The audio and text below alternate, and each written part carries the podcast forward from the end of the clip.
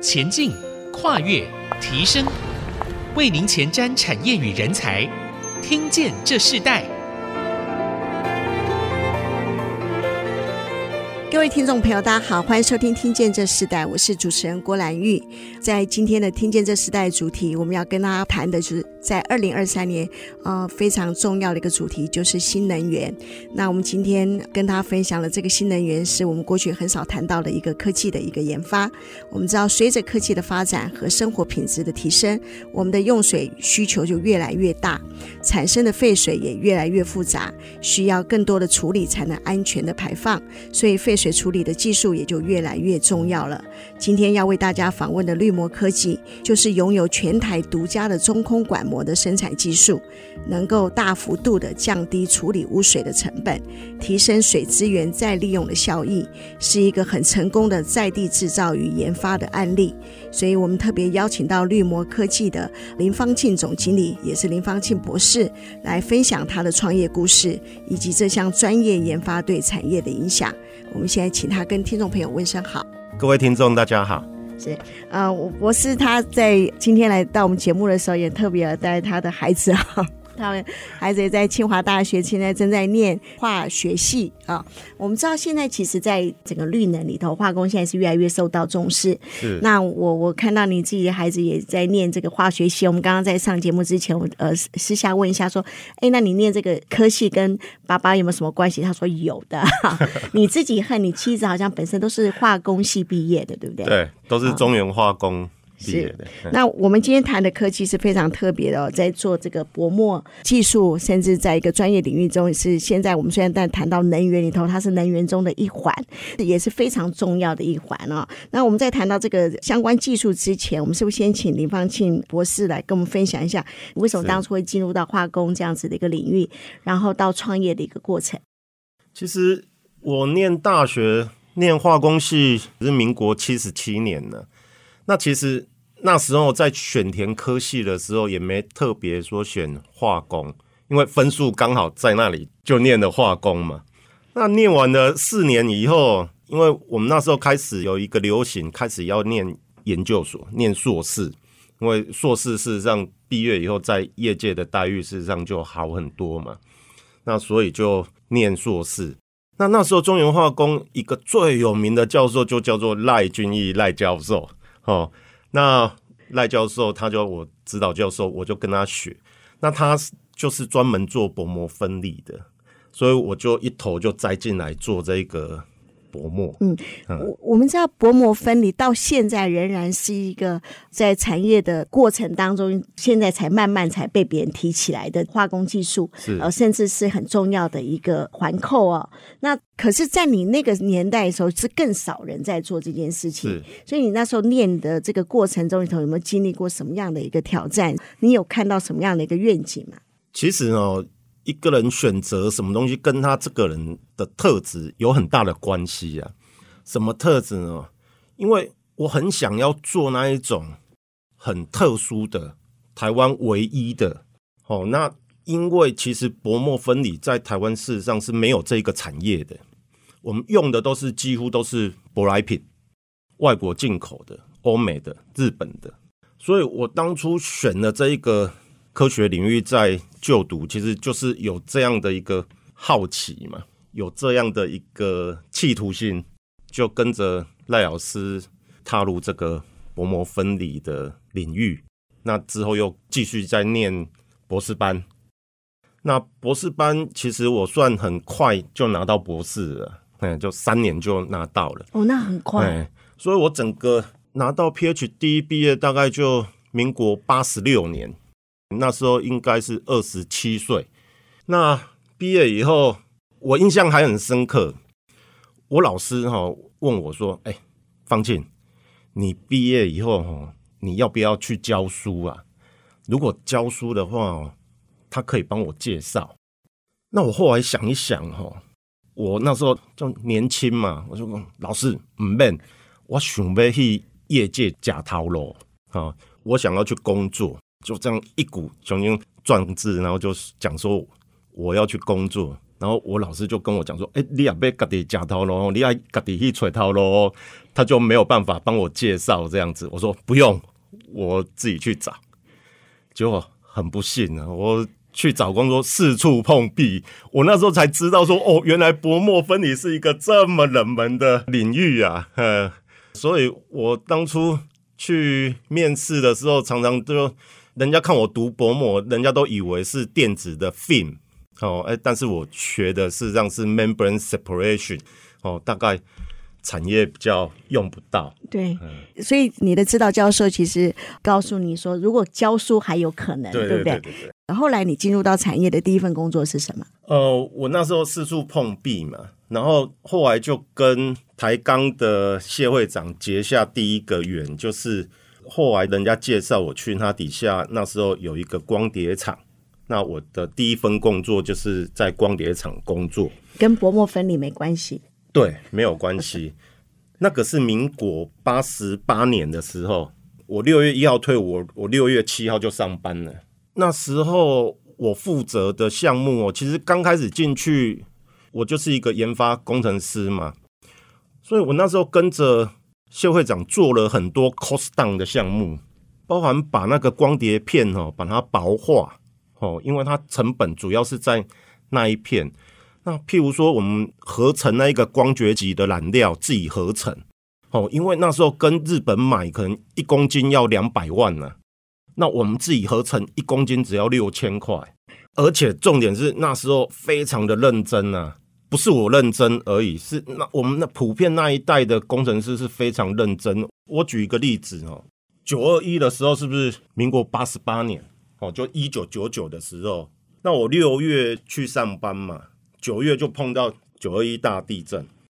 九二一大地震那一天，哦，我记得我回到家，我回到家的时候是晚上一点，就我就一睡觉，我就觉得奇怪，怎么在摇啊？摇得很厉害，因为我想说，我是不是贫血在晕眩呢？哦，原来不是，原来是九二一大地震。我要讲的是说，其实我们那一代的工程师哦，真的是完全是责任制的，没有加班费的哦。你看我那时候回到家都是一点，所以每天上班都是到晚上十二点一点，哎，真的是很认真在做一份事业。嗯，那为什么后来回到你的薄膜的研发，甚至到创业的一个过程呢？我那时候跟谢会长我说我，我我们很努力在 cost down 嘛。这个其实也是台湾的强项。我们那时候这一个光碟这个产业哈，叫我们这一个光碟生产设备叫什么？印钞机啊！哦，三秒一片，后来两秒一片，后来一点五秒一片。我们那时候 cost down 到怎样？一片的 running cost 哈，只到台币两块钱。一片生产一个可录式光点 CD 啊，只要台币两块钱。我们那时候卖多少钱哦？量最大的时候卖台币六块钱，人家还捧现金来买，是个暴利啊！对，所以你可以想象，一片三秒四块钱现金净流入，我们一个月的产能一千五百万片到三千万片，你看看这个是不是像印钞机？哦，对，所以我我那时候完完整整的从光碟的。刚开始上坡，然后到它最最这个产业的最顶峰啊！那时候全世界百分之八十以上的光碟片都是来自于台湾。但后来整个光碟一下来也是非常快速。对，那我那时候刚好在做光碟的时候，我们第一个工厂它原本是做法比的。哦，我的小孩完全没有看过法比。现在我的小孩以后的小孩应该完全没有看过光碟，对不对？这个是可以理解的，所以我们可以去思考说，一个光电产品呢，它的生命周期到底有多长？我在光碟的这个产业的最高峰的时候，其实慢慢的就看到了这样的一个迹象了，网络越来越越流行，哦，越来越主流。那这个储存媒体哦，就越来越下降，它的需求又越来越下降。我那时候心里的担心点是什么？好，我们这么努力，好，这么认真，然后把这样的一个产品 cost down 到这样非常有竞争力的价格。但是如果这一个产品没了，那你所有的努力是不是也都没了？哦，这个很可以理解嘛。那因为我那时候也很认真在 cost down，所以那时候也集团也赋予我说去管理一个光碟厂，当这样一个光碟厂的总经理。哦，哎，其实我算升的很快，我一年多就升到总经理了。哦，那但是你心里在想说，如果这一个产品没了以后，我要怎么去找我第二份工作？心里很担心，哎，心里很担心。所以我那时候心里就在想，说我能不能找到一个产业是可以做一辈子的？心里不断的在思考这一个问题。嗯，那不知道你们有有没有想过，什么产业是可以做一辈子的？后来你想到了，还是回到你自己原来的最专业的这个薄膜分离吗？我那时候是在想说，哈，如果我还要再投入我的心血哦，我一定要做三个相关的产业啊。我做的这个东西一定要跟三个产业相关才可以做，一个是能源，一个是资源回收，一个是水处理。哦，所以我那时候，我如果还要再投入一个心血研发一个产品，我一定要跟这个三个项目相关。所以我那时候就设了这一个公司哦的一个 logo，是一个青山绿水红太阳。红太阳是什么？能源。青山是什么？资源回收，绿水就是水处理嘛。所以我那时候就把这个公司的 logo 都想好了。好，所以我在想说，好，那我研究所我念的是薄膜，那我可不可以把薄膜用在这个这三个方面？哦，那我就因为薄膜的领域也很应用的产业也很广，我一直在思考什么薄膜可以用在这三个方面。对，这个就是我当初从光碟在转型的时候做的思考。嗯，我们这一段休息一下，我们下一段我们要继续请林博士跟我们分享很重要的一个创业契机。我们稍后回来。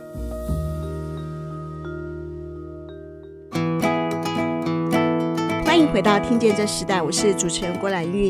今天在听见这时代节目现场，我们邀请到来宾是啊、目前在台湾钢铁集团他们所投资的绿膜科技与中原水科技的林芳庆林博士来到我们节目啊。那博士，我们在刚在前面一段，我们谈到你后来你那时候就要思考，你是不是要再做一个新的一个领域哦？可那个时候你就决定创业了吗？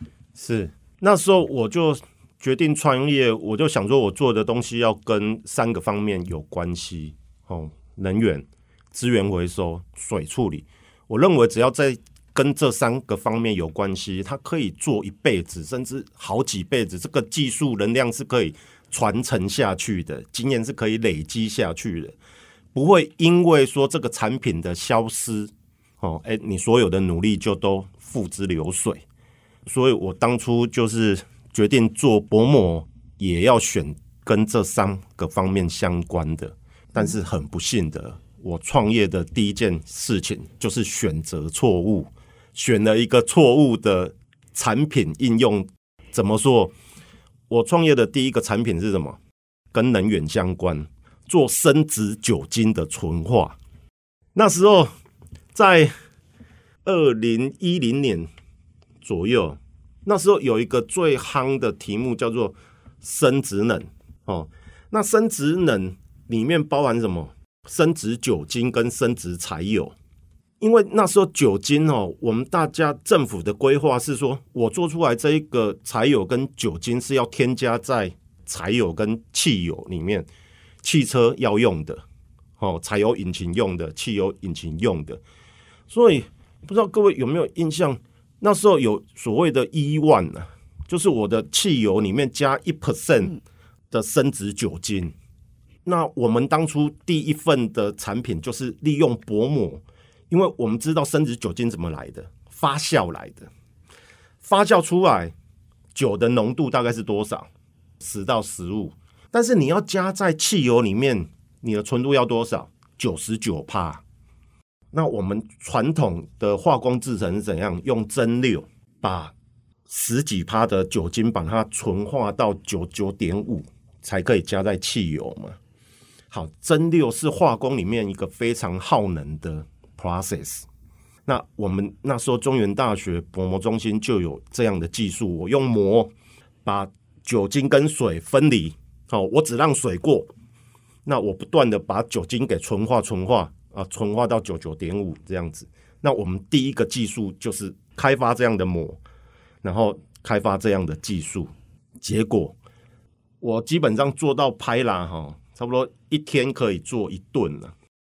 因为我那时候心里的打算是说，哦，我做完拍啦以后，就会有一些大厂对我有兴趣，哦，也可能会来投资我啊，可能会来做这样 scale up，哦，制成的放大。但是哦，我那时候太年轻，错估了，其实这一吨哦没有代表性，在化工业没有代表性，要多少才有代表性？起码要到十吨。好，那。一吨到十吨的困难是什么？酒精是一个高挥发性的化学溶剂，哦，它所要求的厂房啊，它所要求的防爆规格啊，不是我这样一家小公司可以承担的，哦，所以我大概那一个案子就花了我第一份的资本额，大概整个研发经费都在这边就被我消耗掉了，哦，就是。第一个失败的案例。所以你那个时候第一个创业花了几年的时间？哦，那边花了三年，但是公司你要经营下去，你还是得要有糊口的的膜出来呀、啊。既然这个膜我没有市场，那我必须要开发一个新的膜。好，那在某天这样的契机又出现了。什么契机？哈，我那时候有一个学长在嘉药教书。他有一天就拿一个中空管膜来给我看，就是像我刚刚拿给国姐看那个中空管膜一样。他说：“方进，方进，这个你会不会做？”我就看一看，我当然会心里会问：“哎，这个是要干嘛？”他说：“哦，这个目前在群创用很多，在面板厂用很多。”我说：“用多多？”他说：“哈，据他的了解，哈，譬如那个。”群创的南科厂，它一天大概是五万吨水啦，哦，五万吨的水在过滤。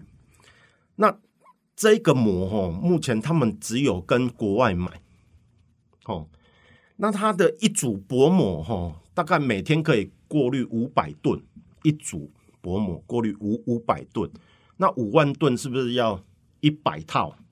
那这一组薄膜哦，他们跟国外买的价格是五百万台币，你可以想象哦。嗯五百万乘以一百套，那是多少钱？五亿啊！哦，光这一个水过滤的设备就花了五亿哦。哦，那你当然做开公司的人，一听到这个数目字，眼睛就亮了。哦，马上看见这个膜就文思泉涌出来了。怎么做？因为本身那时候。整个念 PhD 就是 Master 加 PhD 五年都是在做薄膜结构的控制。我一看到以后，我心里就有个底了哦，大概我可以朝哪些方向去做实验去做。我做这个中空管膜，大概我花的时间很短，我一年就包含连初步的设备啊什么，就做出来一捆哦，中空管膜。做出来当然很开心，很高兴啊！想说哇，从此订单接不完了。结果不是，呵你光会做膜哈，没有办法卖。为什么？因为哈，n user 所谓 n user 就是像群创啊这个工厂，它用的是系统，是产品。哦，你你拿一捆膜去找他，你会被赶出来。你拿膜来找我干嘛？那个也不能，他也不知道怎么用啊，所以要怎样？你要先把它封成模组，模组也不行啊，因为你的模组跟国外进口的模组长得不一样啊，你也不能去 copy 它的模组，那个是侵权啊，对不对？所以你的模组也没办法放到它的系统去做，所以又怎样？我又逼着要花钱去做系统，自己的系统，还好这时候。人家说老天的安排哦，是有计划的。我当初在光碟业跟谢会长的一个经验哦，我们是从染料合成做到整条光碟线的生产设备、自动化设备本来都是进口买的嘛，我们后来都把它国产，哦，就是自己设计、自己组装，所以我也有自动化设备的经验。哎，所以刚好在这边我也可以做过滤的设备，用自己的模组哦，自己模封装成模组，那设计成自动化的设备，哎。也是因为这样的安排，我们才有办法做到第一套哦小型的设备，然后进到像我刚开始测试啊，去中钢啊，去友达啊，哦去测试，嘿，拿自己组装的设备去做 demo，去做拍拉的测试，哦，这个是我我们从生殖酒精拖到水处理哦的第一阶段。呃，我自己听到这个林芳清博士哦，非常特别的一个创业的故事。我看你一直在推国产化。这也是你创业的动机。那你刚刚也提到，今天很重要的，在跟听众朋友分享这个国产化的这个能源产业的他们的创新的一个历程里头，其实不容易的。你自己所学的呃化工这个产业，你选了一个应该才是最偏门的一个产业。可是后来，我觉得研发很重要，可以研发出来怎么运用变成系统化。其实台湾很多的。中小型的企业，他们呃开始创业的时候，常常也遇到这样的问题。我们有技术，但是我们把怎么变成一个整合化，变成一个模组化，这个过程是我们常常在一个实战经验中里头慢慢学习，甚至运用国外的很多的很多他们的经验技术里头，来让自己可以产生一个新的不一样的一个思维。那我们先休息一下，我们在下一段部分就来谈后来这个绿膜科技它真正开始运作，跟现在的这个能源产业有什么相关性？你们主要在做的呃最重要的技术是什么？我们稍后会来分享。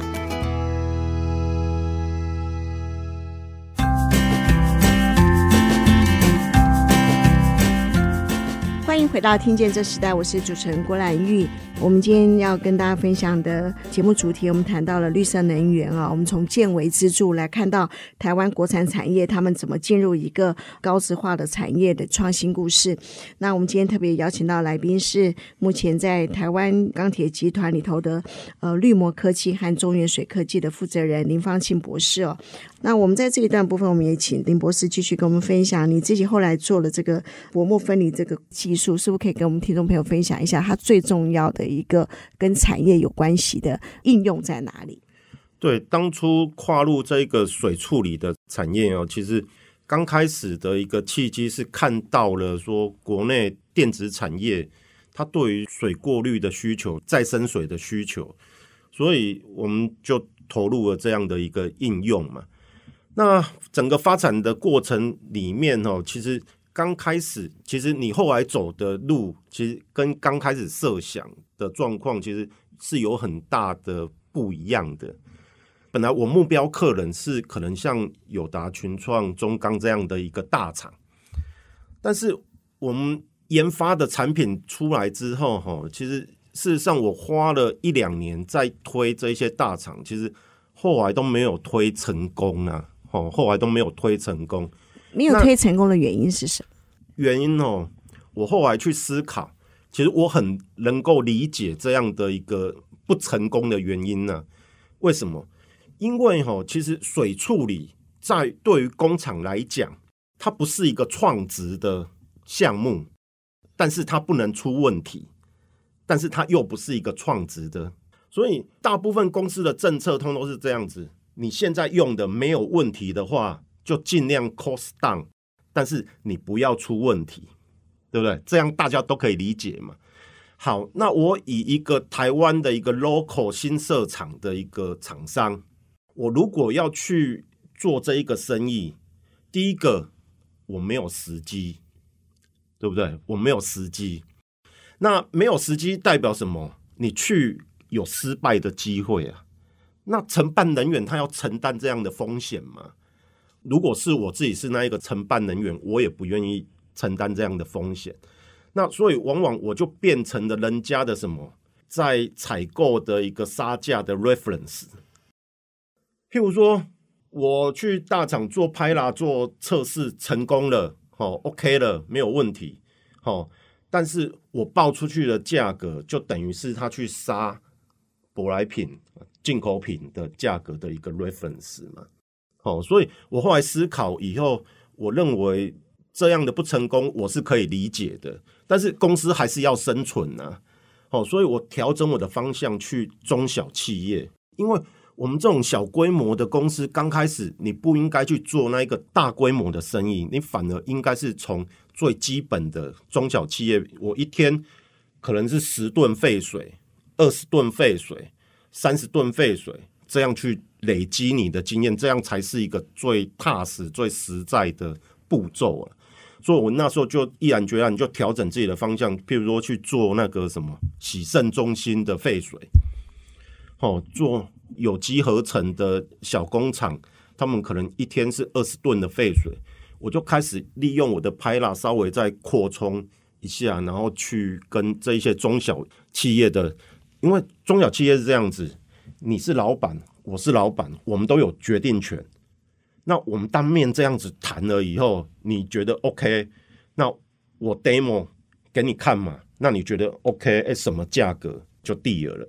好，所以我们当初的生意，刚开始的生意就是从这样慢慢的从十吨、二十吨，哎，到现在我们可以做到上千吨的水量也没有问题。所以你切入中小企业，就是你最重要的一个转型的目标。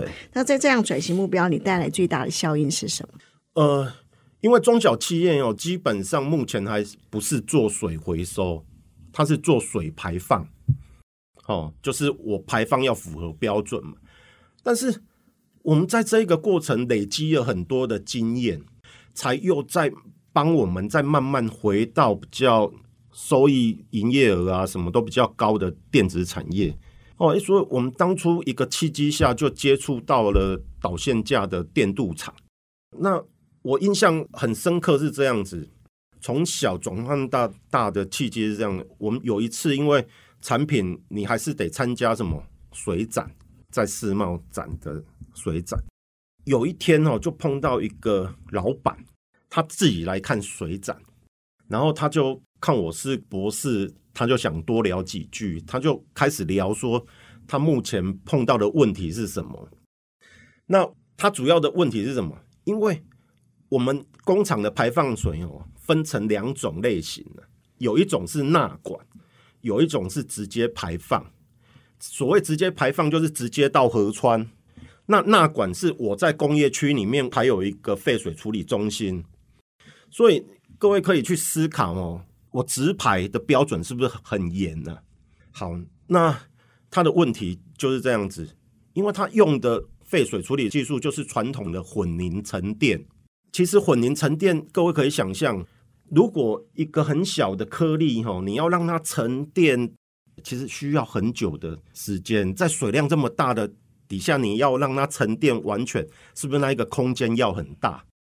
那台湾最大的问题就是空间小啊，所以沉淀池都不会盖很大，所以你很容易一个颗粒就飘出去了。那这种直排的标准是不会过的。那它的。困难就是在它的重金属的含量没有办法符合排放标准，然后就说，那我就跟他谈了以后，我就建议他说要用模滤来取代混凝沉淀。那用了以后，哇，非常成功啊！所谓非常成功是怎样？他那时候铜的排放标准哦是三个 ppm，那用了模滤以后，我们可以把它降到零点二个 ppm。镍的排放标准是一个 ppm。那我用了膜以后，可以降到零点一个 ppm 哦，所以整个都差一个 order 哦，所以整个排放标准都没有问题了。而且最重要的是它的效益是什么？第一个排没有问题嘛，第二个产生的污泥量，所谓混凝沉淀，我要加很多药，混凝剂呀、助凝剂呀，加完药以后去做沉淀，那是不是产生什么很多污泥呀？然后这个污泥又是重金属。污泥，所以只能清运，所以他那时候一个月哦，大概产生二十五吨的事业有害废弃物，哦，后来一吨的清运费哦，我了解起来现在是三万块啊，所以你看二十五吨，你一个月的清运费就七十五万了。好，那我们改成用模滤取代混凝沉淀有什么效益？我不加药了，直接过滤。那我一个月的污泥从二十五吨缩少到多少？剩五吨。那这五吨铜跟镍的重金属含量又特别高，因为我没有加了其他的 chemical 嘛，它变成怎样？它可以卖这个污泥是高浓度的重金属，所以它一吨还可以卖六千，甚至卖到一万。所以后来本来只是在想说我要符合排放标准的排放嘛，后来变成怎样？它也变成是一个创值的废水处理。哦，所以这个就是就是我刚提到的，我刚刚设想的，我们原本摄入的这一个产业的设想是说，哦，我要符合排放标准。那在这个过程里面，哎，发现哦，原来废水里面也有黄金呢，啊，嗯，就又变成是一个创子。这很特别啊，所以在这个过程当中，不但进入了一个新的能源的一个思维，甚至也产生了绿色经济的整个的一个循环的非常重要的一个价值性啊。那我们最后一个部分就要请呃林芳庆博士跟我们分享，那你自己觉得在这个绿膜科技哦，在整个绿色经济的产业里头，很重要的一个关键是什么？你看到的前景是什么？因为绿膜科技它本身它的核心技术是做中空管膜，膜是国内自己生产，那所以我可以做很多对于膜，我可以做很多的调整，成分的调整或者化学的改质哦，或者做一些添加哦。那所以我们刚刚也有提到说，我们未来我们期许，譬如说我的膜是有导电性的哦，有导电性它有什么功能？譬如说，它可以当成电极，那或者它也可以拿来做电吸附。那因为中空管膜哈，它为什么适合在工业上应用？因为它是可以在单位体积里面做到最大的表面积。哦，所以我所有工厂大家都讲的都是要优化制程。所以如果把这个薄膜应用在我优化制程里面，我是不是可以把整个空间缩小？很多，那它是不是可以做一个节能的一个项目？哦，我原本要这么大的空间才能做同样的事情，现在说一个很小的体积就可以做原本的事情，甚至做得更好。就像我刚讲的，取代混凝沉淀的部分，本来要一个很大的空间做沉淀，现在只要缩小到一个小小的地方就可以做原本的处理水量，而且处理得更好。哦，哎，这个本身就是一个节能。哦，那借由我薄膜的改变，我还可以延伸出其他的应用，譬如说在养殖业，或者在其他电吸附、哦电解水产生滤清，哦，这个都是我公司未来一个。很重要的研发的方向，嗯、是我们从一个国产的一个能源产业，我们可以看到它未来的这个延展性是更高的，也是非常很多的呃不一样的一个应用的环节。这个议题哦，我们我们在下次有机会，我们要继续要跟听众朋友分享。我们今天也非常谢谢这个林芳庆博士哦，来跟我们分享。然后我我也看到了台湾有这么多愿意努力的这样子的一个能源的呃新创业者，他们在他们的自己的领域中做非常重要的一个呃关键哦。我们今天的听见这四代，我们因为时间关系，我们先进行到这里。下次我们有机会要再请林博士来跟我们分享。今天非常谢谢你。节目最后，我们要跟大家分享一个非常棒的消息：IC 之音有个非常重量级的节目《科技行脚》，即将要举办第一次的见面会，在三月二十五号的下午两点，竹北新瓦屋的或者书店的二楼。听众朋友要把握这个报名的时间，上 IC 之音的官网报名。好，听见这次代，我们下次再见，拜拜。谢谢听众。